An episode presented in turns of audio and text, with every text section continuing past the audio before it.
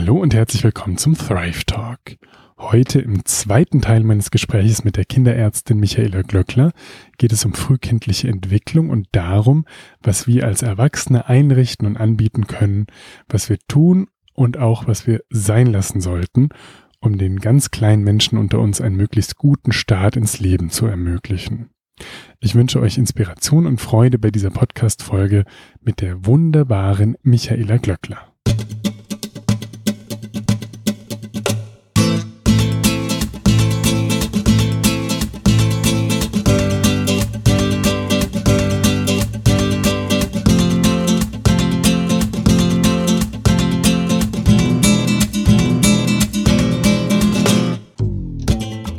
Ich hätte noch eine ganz handfeste Frage. Ich habe äh, zwei Kinder, einen Sohn, der ist neun Monate und eine Tochter, die ist drei Jahre. Und zu dieser frühkindlichen Entwicklung zwei Beobachtungen. Das eine ist, dass sie essentiell wichtig ist. Also ich glaube, du hast von der Pädagogik mal als Präventivmedizin gesprochen. Und das bildet sich ja allgemein in deiner Arbeit ab, vor allen Dingen in, in der, der Schularbeit oder den, den Sachen, die du da erforscht hast und beschrieben hast. Und ich glaube, den größten Hebel hat man aber in dieser ganz äh, jungen Zeit, also wo die Kinder auf die Welt kommen und dann so offen sind und alles aufsaugen, eben in diesen ersten ein, zwei, drei Jahren noch mehr, als wenn sie dann 15, 20 Jahre alt sind. Und da gibt es ja sehr schöne Forschung dazu, die das ähm, auch, auch nahelegt, unabhängig von unserem, von unserem Erleben, das wir haben, wenn wir so einem kleinen Menschen begegnen. Und das zweite ist, die zweite Beobachtung, dass es ganz viele sehr engagierte und wohlmeinende Eltern gibt, die aber in oder vor dem Hintergrund eines riesigen Ratgeber-Literaturschatzes, der sich aber zum Teil diametral widerspricht und jeder es besser weiß und es auch dogmatisch aufgeladen ist, oft ganz verloren dastehen. Also die ihre Kinder, wenn sie ganz klein sind, liebevoll und gut begleiten wollen und aber wenig Orientierung haben, paradoxerweise, obwohl es so viel populärwissenschaftliche Bücher zum Beispiel dazu gibt. Und jetzt würde es mich freuen, wenn wir diese ersten drei Lebensjahre, wenn wir die einmal kurz durchdenken können und gucken, was sind da für wesentliche Entwicklungsschritte und was kann man im Außen den Kindern einrichten und anbieten, dass die Entwicklung in dieser Zeit möglichst gut gelingt, damit dann so eine Gesundheitsbasis für das spätere Leben da ist, eben weil sie so essentiell, glaube ich, ist. Ja, diese Zeit ist deswegen so essentiell, weil es die sogenannte kindliche Amnesiephase ist. Es ist die Lebenszeit, an die sich die Kinder später nicht erinnern. Ja, kannst, kannst du dich an deine erste Kindheitserinnerung, weißt du, was das war? Die erste Erinnerung, die du hast. Ja, die ist auch, das habe ich auch bei anderen erlebt, die ist bestimmend, die hat eine gewisse Signatur für das spätere Leben. Und bei mir war das eine ganz grausame Todeserfahrung, kann ich gar nicht anders sagen. Ich hatte eine konatale Hüftdysplasie und die hat man nicht entdeckt rechtzeitig sondern meine Mutter hat es dann festgestellt, dass ich einfach anders lief als ihre anderen Kinder. Und dann ging sie irgendwann zu einem Kinderarzt und eben nicht mehr zum Hausarzt. Und der sagte dann, ja, ihr Kind hat eine doppelseitige Hüftluxation entwickelt und das muss man jetzt operativ korrigieren. Und das hat man damals mit Äthernarkosen gemacht. Und diese Äthernarkose habe ich siebenmal erlebt im Alter zwischen zwei und vier Jahren, beziehungsweise zwischen anderthalb und vier Jahren. Und eine dieser Narkosen ist mein erstes Erlebnis. Und ich habe das ja später in meinem Medizinstudium gelernt, dieses sogenannte Exzitationsstadium.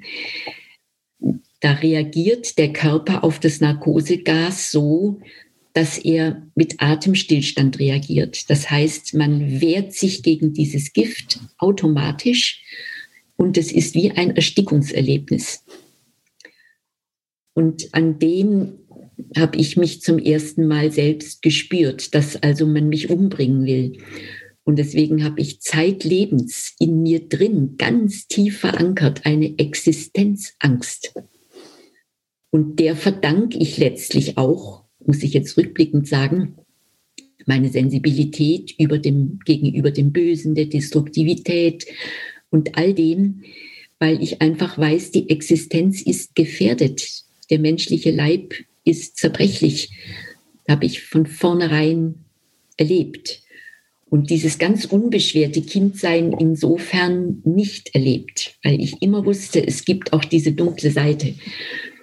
Und das macht man sich natürlich nicht klar. Ich wusste damals auch nicht, womit es zusammenhängt. Das kann ich heute rational sozusagen darlegen. Aber es war sozusagen wie so ein Erlebnis. Deswegen habe ich auch erst spät schwimmen gelernt, am spätesten von all meinen Schwestern, weil ich Angst hatte zu ertrinken. so war das. Es hat einfach lang gedauert, bis ich überhaupt das Vertrauen hatte, das Wasser trägt mich. Ich gehe nicht unter. Ja. Also ich, ich, kann vielleicht ganz kurz ergänzen, ich arbeite ja in der Anästhesie und Äthernarkosen, die gibt es heute nicht mehr. Da muss niemand Angst haben. Zum Glück ähm, gibt es da Aber heute viel besser. Der ist dann gestorben. Der hatte eine Leistenhernie, mein ältester Bruder. Und das haben wohl Assistenten machen dürfen, weil das eine harmlose Operation ist. Es war nach dem Krieg 1946. Und dann blieb der auf dem Tisch ja, hm. Was kein Mensch gedacht hätte. An sich gelten die ja als gut verträglich, aber die war wohl zu stark und der ist nicht mehr aufgewacht. Und insofern bin ich tatsächlich, ich habe auch meine Doktorarbeit in der Anästhesie gemacht, ich bin tatsächlich äh, von diesem Anästhetikum ein bisschen gezeichnet, denn mhm. auch zu wissen, dass mein Bruder daran eben gestorben ist und dass ich das siebenmal hatte hat auch meine Mutter natürlich geängstigt. Siebenmal dieses Risiko. Da saß sie immer vor der Tür. Es wurde ihr auch immer gestattet, dass falls was schief geht, sie sofort beim Kind sein kann, was beim Bruder halt nicht der Fall war. Also ich weiß, dass es das heute nicht mehr gibt, aber es gab es eben damals. Ja.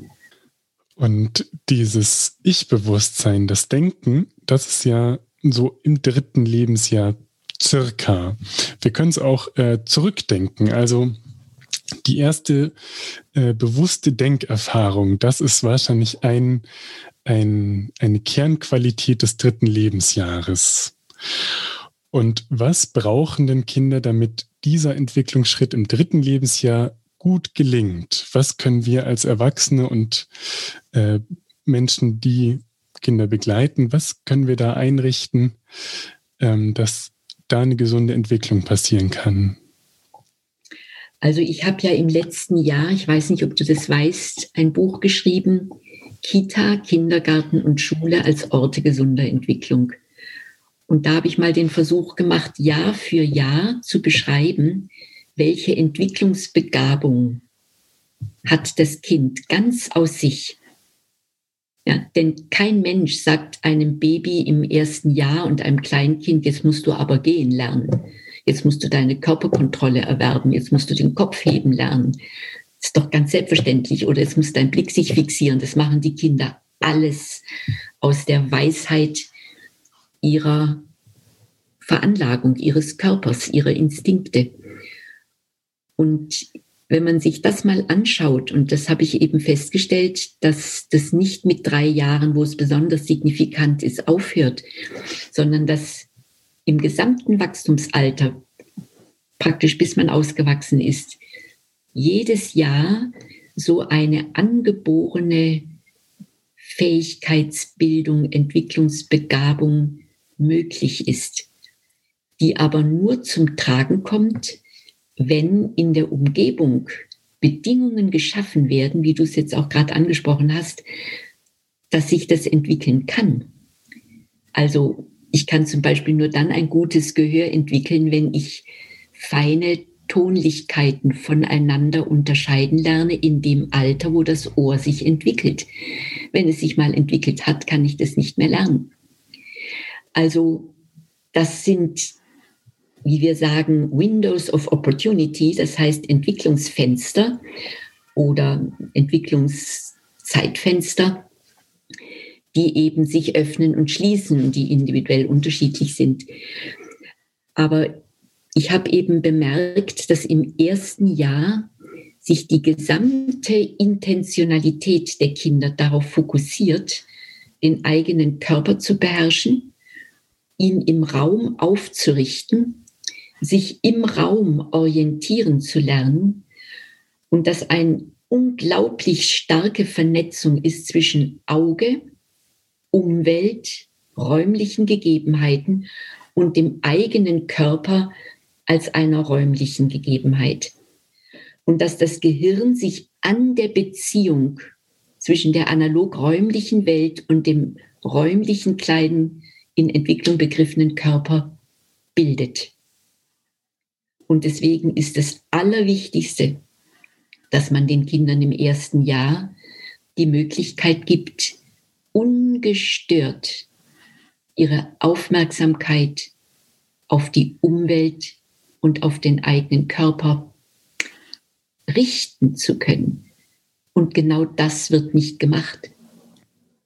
Die werden in Kinderwegen mit Gesicht nach vorne ins Getümmel geschoben, anstatt dass man weiß, das Kind muss den Erwachsenen sehen, einen Gegenstand über viele Stunden in immer feineren Änderungen, aber doch nicht ein wildes, chaotisches Getümmel.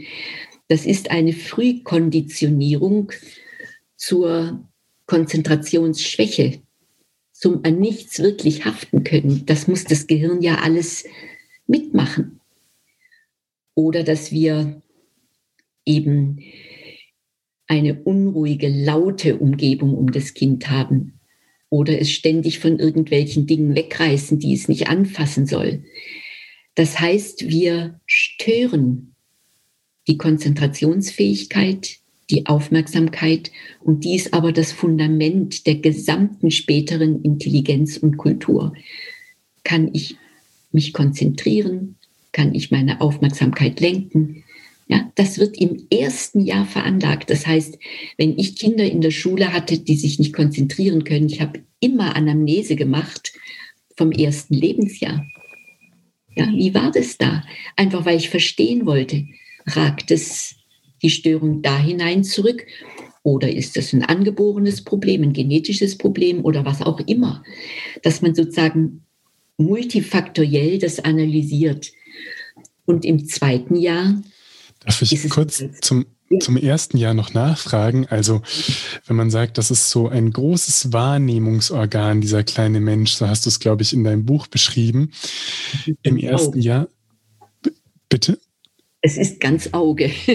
ja, genau, genau.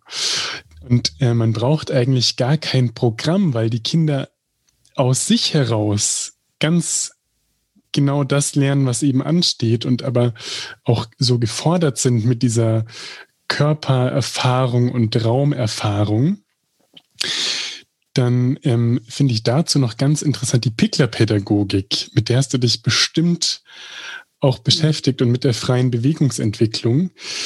Ähm, Gibt es da noch was, was dir wesentlich erscheint zu dieser Bewegungsentwicklung? Weil ich kenne oder beobachte eben, dass, dass viele Eltern, glaube ich, ganz bemüht sind, ähm, ihr Kind darin zu unterstützen, dass es laufen lernt zum Beispiel und dass es dann auf eine bestimmte Art gedreht wird und den Kopf halten kann und Nackenmuskulatur ausbilden und so. Und äh, so wie ich Bickler verstehe, ist das Beste, wenn man die Kinder das aus sich heraus lernen lässt, weil sie es dann am besten lernen und dadurch auch die kognitive Vernetzung, die eben so eng verwoben ist mit der motorischen Entwicklung, am besten passieren kann. Ist das was, das du so auch sagen würdest oder wo dir noch ein Aspekt ähm, einfällt zur Bewegungsentwicklung und vielleicht Pickler-Pädagogik? Also ich komme ja aus der Waldorfpädagogik und da ist eine hohe Wertschätzung gegenüber Emmy Pickler. Ich zitiere sie ja auch in der Kindersprechstunde.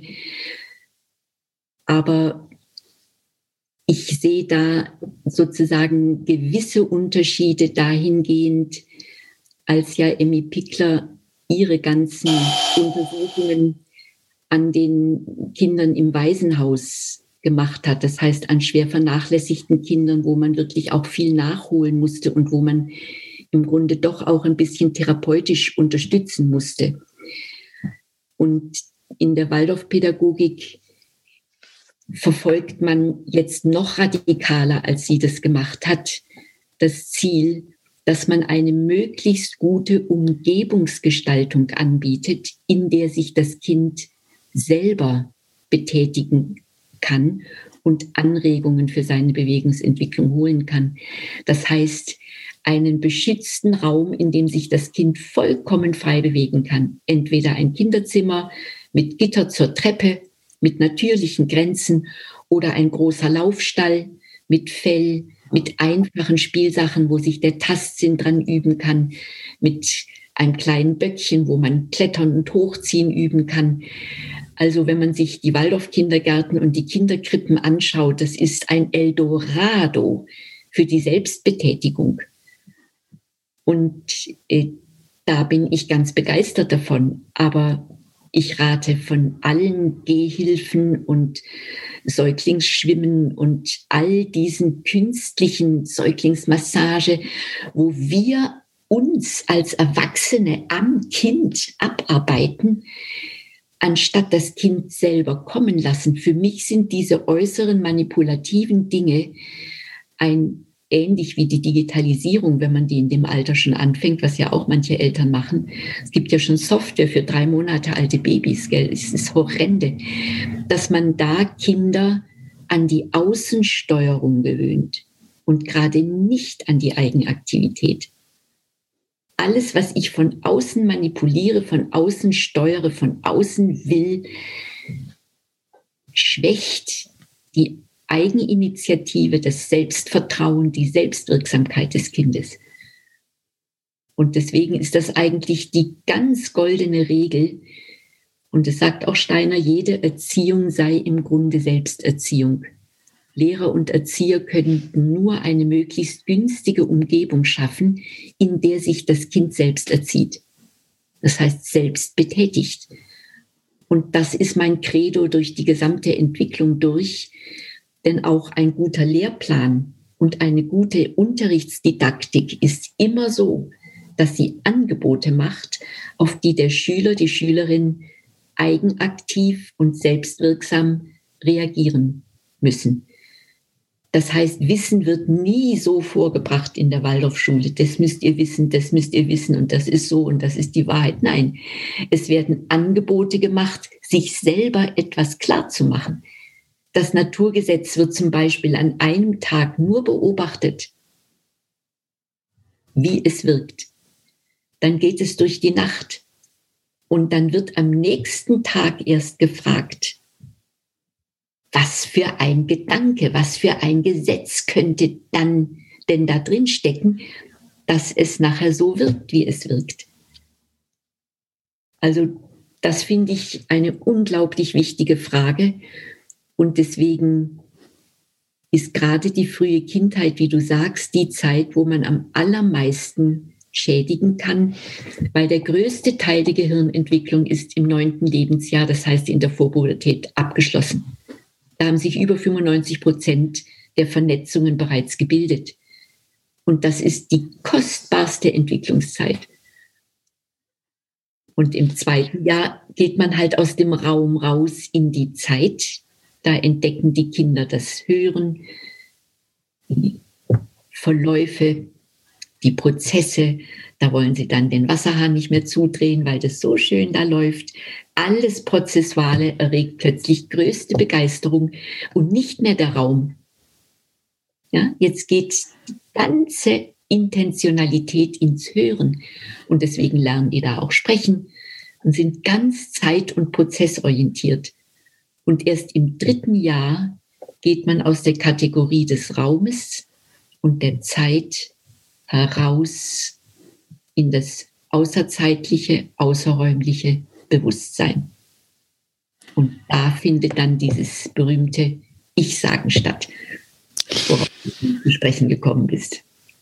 Und die Ruhe aus dem ersten Lebensjahr, die kann man in das zweite, glaube ich, auch nochmal mitnehmen oder sagen, was für, ein, was für ein wichtiger Bestandteil das dieser Innenraumausbildung ist. Ich erinnere eine Situation mit meiner Tochter auf dem Spielplatz. Da saß sie im Sand und alle Kinder haben irgendwie um sie rumgewuselt und sie hat einfach nur in die Luft geguckt. Und ich hatte so den Impuls hinzugehen zu sagen, ja komm, komm, magst du rutschen oder schaukeln? Soll ich dich hier hochheben, das machen? Und dann dachte ich, oh, nee, mach mal ganz langsam. Das ist so gut, dass sie diesen Moment gerade hat und da lasse ich sie natürlich auf jeden Fall drin. Ähm, also es war so eine Selbstbeobachtung und ähm, und die darfst überlege du weiter sagen, diese Selbstbeobachtung. die darfst du Eltern weiter sagen, denn dass dies die Eltern so ein Bedürfnis haben, ständig an ihre Kinder hinzureden, den Kindern vorzumachen, was sie machen sollen ja, anstatt die Kinder selbst entdecken zu lassen und liebevolle Begleiter zu sein, anstatt die Direktoren. Also da ist noch viel zu lernen. Und das ist ja so nachvollziehbar. Ich glaube, oder natürlich sind alle Eltern einfach ganz engagiert und meinen es so gut. Ähm, genau, man soll es ihnen nicht vorhalten oder genau, wie auch immer. Ähm, Nein, das sind gar keine Vorwürfe an Bord, sondern nur, wenn jemand fragt, was soll ich machen, dann sage ich lieber weniger. das ist ein gutes Credo wahrscheinlich, ja. Vortrag gehalten über die Vorschulzeit als die Zeit der nonverbalen Erziehung, wo die Eltern durch das Vorbild wirken sollen und nicht durch Belehrungen. Denn wenn die was Schönes tun, machen es die Kinder nach. Aber wenn die, Lehr äh, wenn die Eltern reden, dann reden die Kinder auch und tun nichts. Das Lernverhalten in der Vorschulzeit geht über die Nachahmung. Und erst in der Schulzeit, das heißt zwischen 7 und 14, lernt man durch Erklärung und kommt dadurch durch Erklärung in die Selbstständigkeit, dass man gute Anleitungen bekommt. Aber in der Vorschulzeit lernt man eben durch Nachahmung und das können auch viele nicht unterscheiden und reden schon wie an Schulkinder hin in der Vorschulzeit und das ist eben schade. Und in der Vorschulzeit wäre noch eine Frage zum dritten oder vierten Lebensjahr. Also wenn man als Kind am Vorbild lernt und einen integren Erwachsenen als Gegenüber braucht, was kannst du denn zum Thema Grenzen setzen sagen? Das ist, glaube ich, per se was ganz Wichtiges und braucht viel Feingefühl. Also wie würde ich denn so einem kleinen Menschen sagen, hier ja und da nein?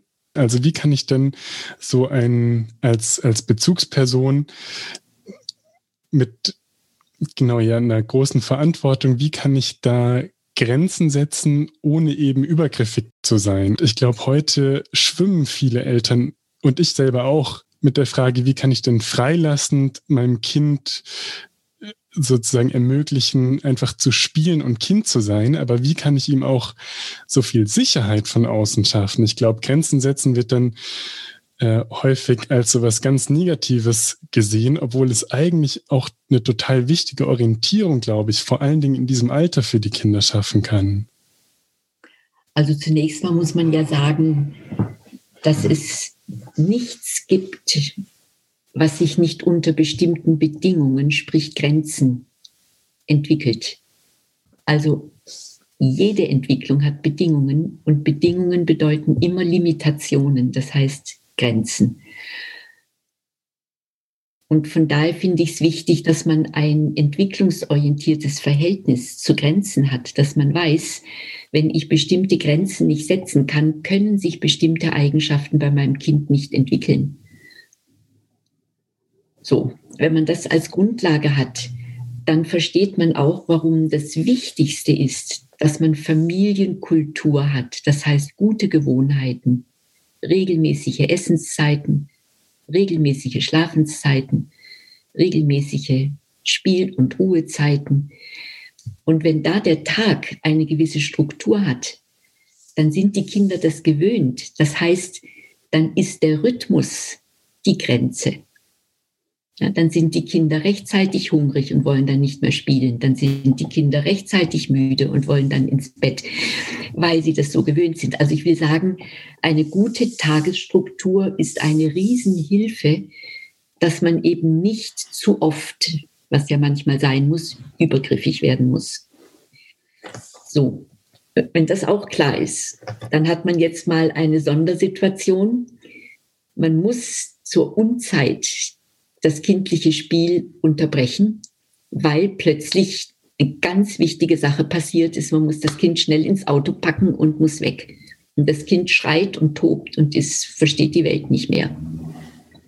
Was macht man dann? Ja. Wichtig ist, dass wenn man sowas vielleicht schon eine halbe Stunde vorher weiß, jetzt ändert sich dramatisch etwas, dass man das Kind vorwarnt, dass man sagt, also je nachdem, wie alt es ist, ein Zweijähriges, da bringt das Vorwarnen nichts. Aber bei einem Kind, was schon ich sagt und denken kann und was in der Trotzphase ist, da sagt man, du, wir müssen heute früher aufhören. Ich komme gleich nochmal und dann. Mhm. Das heißt, dass man sozusagen Übergänge schafft, auch emotional für sich selbst. Und wenn das Kind spürt, man denkt mit dem Kind, ist es auch schon gleich, weil es ja so eng verbunden ist und nachahmt auch die innere Verfassung in einer ganz anderen Kulturnuance drin. Also da muss man unter Umständen dann sagen, so und jetzt müssen wir gehen und nimmt das Kind und es spürt, für den Erwachsenen ist es genauso übergriffig. Der ist auch aus seiner Situation raus. Der muss auch jetzt was anderes machen. Und vor allem, wenn die Haltung nicht übergriffig ist, sondern nur die Geste scheinbar, ist es eben auch nicht übergriffig, weil es wird die Haltung nachgeahmt. Und wenn die macho-mäßig übergriffig ist, dann wird halt was sehr Unangenehmes nachgeahmt. Aber dann gibt es natürlich auch Regeln. In der Trotzphase erleben die Kinder ja auch sehr stark ihr Ich und provozieren manchmal ganz ohne Not und treiben den Erwachsenen zur Weißglut und panschen mit dem Essen rum und schmeißen die Spielsachen zum Fenster raus und machen verrückte Sachen und wollen einfach mal sehen, wie der Erwachsene reagiert und vor allem wer stärker ist. Ja. Und das muss man eben durchschauen. Und in solchen Fällen den Kindern den Zuschauer, nämlich den Erwachsenen, wegnehmen. Und da sind die Kinder total Realisten, wenn sie merken, sie erreichen damit keine Aufmerksamkeit beim Erwachsenen. Dann läuft sich das sehr schnell, ich will nicht sagen tot, aber es läuft sich leer. Es, irgendwann hört das Kind auf. Und man kann auch, wenn so ein schreiendes, tobendes Bündel auf dem Boden sich ringelt und seine Wut äußert, kann man auch sagen, du weißt was, ich komme wieder, wenn du dich ausgetobt hast. Ist doch ganz legitim, dass ein Kind sich mal austobt. Da muss ich es lassen. Und nicht meinen, es muss jetzt in dem Moment gerade brav sein. Es ist überhaupt kein Grund, brav zu sein. Das Kind darf sich jetzt mal austoben. Und wenn man das erlebt als Kind, ich darf mich austoben, ich muss nicht immer brav sein. Ich darf so sein, wie ich bin. Und der Erwachsene kommt mit mir zurecht. Das ist eigentlich die Art des Spiels an der Grenze, die man nur ganz geistesgegenwärtig eben bewältigen kann im eigenen und im Interesse des Kindes, wie wir das eben den Kindern wünschen. Vielleicht bringt es ein bisschen was in diese Richtung zu denken. Ja, das war ganz schön. Vielen Dank. In deinem Buch hast du die Jahre, ich glaube, bis zum 21. Lebensjahr, in der Art, wie wir jetzt die ersten drei ein bisschen durchgesprochen haben, beschrieben. Und ähm, genau, ich freue mich, dass wir die ersten drei gemacht haben, weil das, glaube ich, natürlich die, die essentiellsten und, und wichtigsten sind, weil da am meisten am meisten passiert und am meisten Grundlage gelegt werden kann, aber eben auch entsprechend was äh, schiefgehen, was man dann mit viel Mühe im Nachhinein das versuchen zu verbessern. Michaela, meine Abschlussfrage stelle ich dir gleich. Vorher würde ich mich freuen, hast du noch ein Anliegen, irgendeinen Kontakt, irgendeine Petition, von der du sagst, da sollten Leute drauf gucken, dass wir den Anliegen, ein Buch haben wir schon erwähnt. Gibt es äh, noch was, auf das du gerne verweisen möchtest? Ich meine, von der Corona-Pandemie her, ich habe in zwei Büchern mitgearbeitet. Einmal Corona, eine Pandemie und ihre Bewältigung und dann Corona und das Rätsel der Immunität. Und in den Büchern habe ich jeweils ein Kapitel aus medizinischer Sicht zur Pandemie geschrieben. Und da würde ich mich natürlich schon freuen, wenn das Menschen anregt, über die Pandemie in komplexerer Art nachzudenken. Und vor allem habe ich mich auch bemüht, den Menschen die Angst zu nehmen vor der Pandemie. Und da freue ich mich natürlich, wenn das Menschen zur Kenntnis nehmen. Aber das Wichtigste scheint mir zu sein, und du hast nach der Petition gefragt, wir haben eine Petition für bildschirmfreie Kindergärten und Grundschulen erfolgreich mit über 100.000 Unterschriften abgeschlossen und auch den Parlamentariern in Brüssel das Ergebnis übersendet weil jetzt gerade in diesen Tagen ja in Brüssel das Parlament abstimmt über die ganzen Direktiven und Empfehlungen für den Education Action Plan, also für den Erziehungs- und Bildungsplan, den digitalen in Europa, der jetzt von 2021 bis 2027 verfolgt wird. Und da engagiere ich mich sehr im Kontext von der Europäischen Allianz von Initiativen angewandter Anthroposophie. Das ist Eliant. Und da haben wir auch eine Website. Und wenn man da unsere Arbeit unterstützt, das würde mich natürlich sehr freuen. Und die Webseite ist einfach eliant.eu, glaube ich. Ja, eliant.eu. www. Ja. Sehr schön. Dann wäre meine Abschlussfrage, Michaela, was ist Gesundheit für dich? Und was hilft dir dabei, gesund zu sein? Jetzt müssen wir eigentlich nochmal einen ganzen Podcast aufnehmen mit dem, was du dazu beitragen könntest. Aber vielleicht kannst du aus einer persönlichen Warte antworten. Das kann ich ganz kurz machen, weil Gesundheit ist auf jeden Fall nicht das Gegenteil von Krankheit. Das ist eigentlich für mich das Allerwichtigste Erlebnis gewesen, sowohl selber als Patient als auch als Ärztin. Wir haben ständig Einflüsse, die uns kränken und unser Körper verfügt über wunderbare Mittel, das auszubalancieren und wieder zu heilen. Und Gesundheit ist das labile Gleichgewicht zwischen dem, was mich kränkt und zwischen dem, was mich heilt und gesundet. Und jeder Tag hat seine eigene Gesundheit, jedes Jahr. Wir sind keine zwei Tage gleich gesund. Ja, man kann an einem Tag sich total fit fühlen und am nächsten Tag versteht man nicht, warum man plötzlich irgendwie sich schlapp fühlt. Und am dritten Tag ist es schon wieder ein bisschen besser. Und es liegt nicht an den langen oder kurzen Nächten. Das kann auch mal daran liegen. Aber dann könnte man es ja noch verstehen. Ich bin schlapp, weil ich zu wenig geschlafen habe. Nein, es ist einfach, man merkt, der Körper kämpft jeden Tag um seine Gesundheit, damit man dem gewachsen ist, was der Tag fordert. Und deswegen würde ich sagen, hält mich gesund diese Einsicht, dass ich sehr viel dazu beitragen kann, im Sinne dieser fünf Tore zur Gesundheit, meine heilenden gesundheitsfördernden Möglichkeiten zu stärken und die pathologischen zu minimieren, soweit es in meiner Macht steht. Und daran jeden Tag neu sozusagen zu arbeiten, das hält eben auch gesund, weil man auf die Weise eigentlich immer in jedem Moment geistesgegenwärtig entscheidet, was ist jetzt wirklich wichtig, ja, was braucht die Situation, in der ich gerade drin bin. Also je geistesgegenwärtiger ein Mensch im Leben steht und je mehr er sich dann auch selbst vergessen kann, indem er seiner Umwelt zugewandt ist, umso gesünder ist das. Wenn ich mir ständig überlege, was brauche ich jetzt, was tut mir gut, das ist kränkend, das ist nicht besonders hilfreich, sondern dieses von sich absehen können ist ein Zeichen von Gesundheit, weil der gesunde Organismus macht es uns vor. Jedes Organ dient den anderen, keines denkt an sich.